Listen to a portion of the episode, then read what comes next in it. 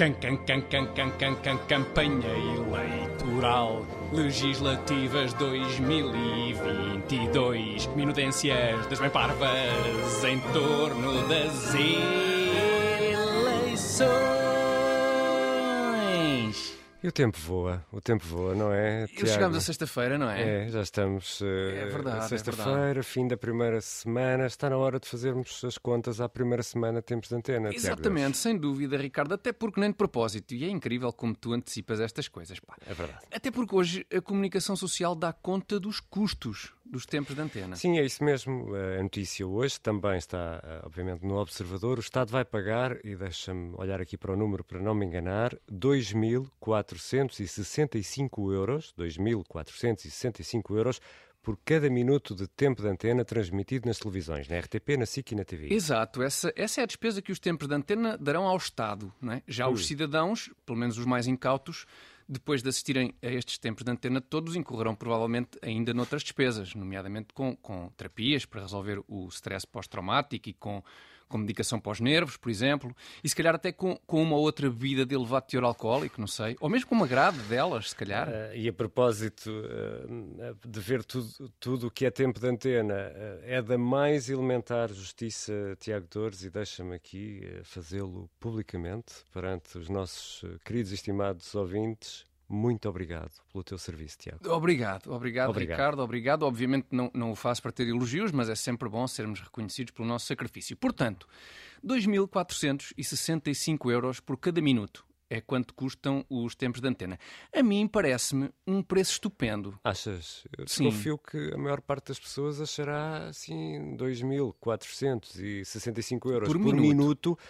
Assim um bocadinho caro. Sim, oh, Ricardo, mas isso é porque a maior parte das pessoas não analisa o impacto da despesa em tempos de antena no âmbito das contas nacionais. Estás a perceber? Das contas nacionais. Que é como esta despesa deve ser analisada. Principalmente em termos do seu efeito ao nível da balança comercial. Eu de facto acredito que a maior parte dos eleitores não estabelece uma relação entre os gastos com tempos de antena e a balança comercial de Portugal. O que é pena, o que é pena porque se o fizessem rapidamente perceberiam que um euro gasto num tempo de antena pode ser um euro poupado em novelas brasileiras. Ou seja, seguindo esse raciocínio, há de facto um custo para o Estado com os tempos de antena, mas ao mesmo tempo poupamos a importação de novelas, melhorando dessa forma incrível a balança comercial. Ora aí está, ora aí está. Para que comprar novelas brasileiras quando o CDS disponibiliza tempos de antena que são estupendas obras de ficção? Imagino que estejas a referir-te àquela minissérie que o CDS lançou nos tempos de antena, chamado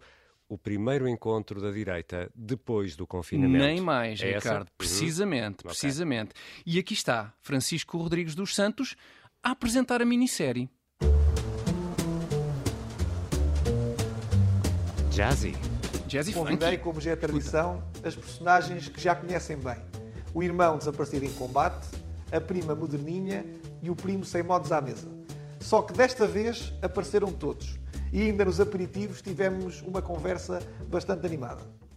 Cá está, a minissérie em que Francisco Rodrigues dos Santos contracena com o irmão desaparecido em combate, com a prima moderninha e com o primo sem modos à mesa, representados respectivamente pelo PSD, Iniciativa Liberal e Chega. O, o primeiro episódio foi aquele da, da prima moderninha, não foi? Foi correto, Ricardo. E logo neste primeiro episódio torna-se óbvio o bom negócio que é trocar as novelas brasileiras por tempos de antena. Ora, escuta. Esquece isso, primo. Prepara-me, mas é uma vida, vá. Então vamos começar por colocar duas boas doses de conservadorismo para te impedir de meteres em cima da mesa a tua agenda bloquista, que vai da liberalização das drogas leves até a eutanásia, passando inclusivamente pela ideologia de género nas escolas. Isto já para não falar do cancelamento cultural que os dirigentes do teu partido defendem no Salão Nobre da Assembleia da República com os seus amigos do Bloco de Esquerda, ou ainda da regularização da prostituição. Vês?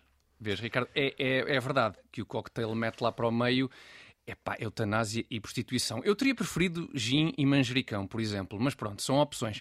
Agora, o que é facto é que nesta minissérie já se poupou imenso, nomeadamente num barman. Não é preciso barman, porque Francisco Rodrigues dos Santos trata do assunto, portanto lá está, a ficar mais barato do que a novela brasileira. Mas não ficamos por aqui.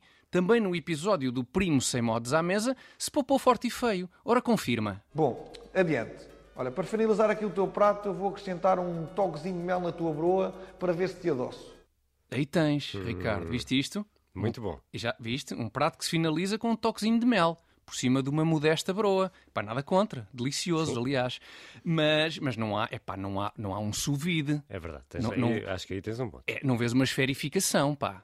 Enfim, não tens, não tens estrelas Michelin, não é? Tudo muito poupadinho, confirmando assim a minha teoria de que os tempos de antena, embora custem 2.465 euros por minuto, saem mais baratos ao país do que as novelas brasileiras. Perante isto, Tiago Dores, eh, eu estou não apenas convencido, mas eh, até um pouco ansioso. Eu estou ansioso pela tua análise ao próximo episódio da minissérie do CDS. Com aquele do irmão desaparecido em combate. Acredito que sim, mas atenção, episódio que aviso desde já, porque, porque tem o, o desaparecido em combate no título e é enganador isso. Porque, porque nesse episódio não, não entra o Chuck Norris. Só para, para esclarecer, que, Mas- epora esteja desaparecido em combate, mas- não há Chuck Norris. Mas eu aposto mesmo que sem Chuck Norris será eh, superior a qualquer novela brasileira. É epá, qualquer vamos com calma. Vamos com calma. A qualquer novela brasileira também não diria, Ricardo. Que eles lá no Brasil são, são fortes em termos de, de boas peixeiradas televisivas em, em torno de eleições. Tipo esta. Quero dizer à dona Marta Suplicy que a senhora administrativamente é desqualificada. A senhora vai Pô, me perdoar. que é isso? A senhora, não a senhora não, Não, está qualificada administrativamente. Não, senhora. Tá A- ofensa Eu estou com a palavra. Eu estou com a palavra. A senhora peça na sua Eu estou com a palavra. Dona Marta, a história não está qualificada administrativamente. Então a senhora veio para esse debate para achar que insultando, mentindo, que a senhora pudesse ganhar o debate. A senhora já foi condenada por ter me insultado e vou novamente lhe processar, porque a senhora vai ter que tomar jeito. A senhora é uma petista que não perdeu o jeito da calúnia e da mentira. Eu quero dizer para a senhora que construir sim o piscinão do Pacaembu é mentira sua. Além disso, comecei outros três piscinões que é absoluta verdade. E a senhora, por favor, respeite. Eu estou falando, respeite o telespectador. A senhora fica quietinha e para de dar palpite. Cala a boca, Por favor, você. por favor. Ah, eu estou ansioso é por ver eh, o piscinão entrar eh, também no debate político. Piscinão de Pacaembu? Eh, no É, debate político. Quem sabe, quem sabe. Quem sabe.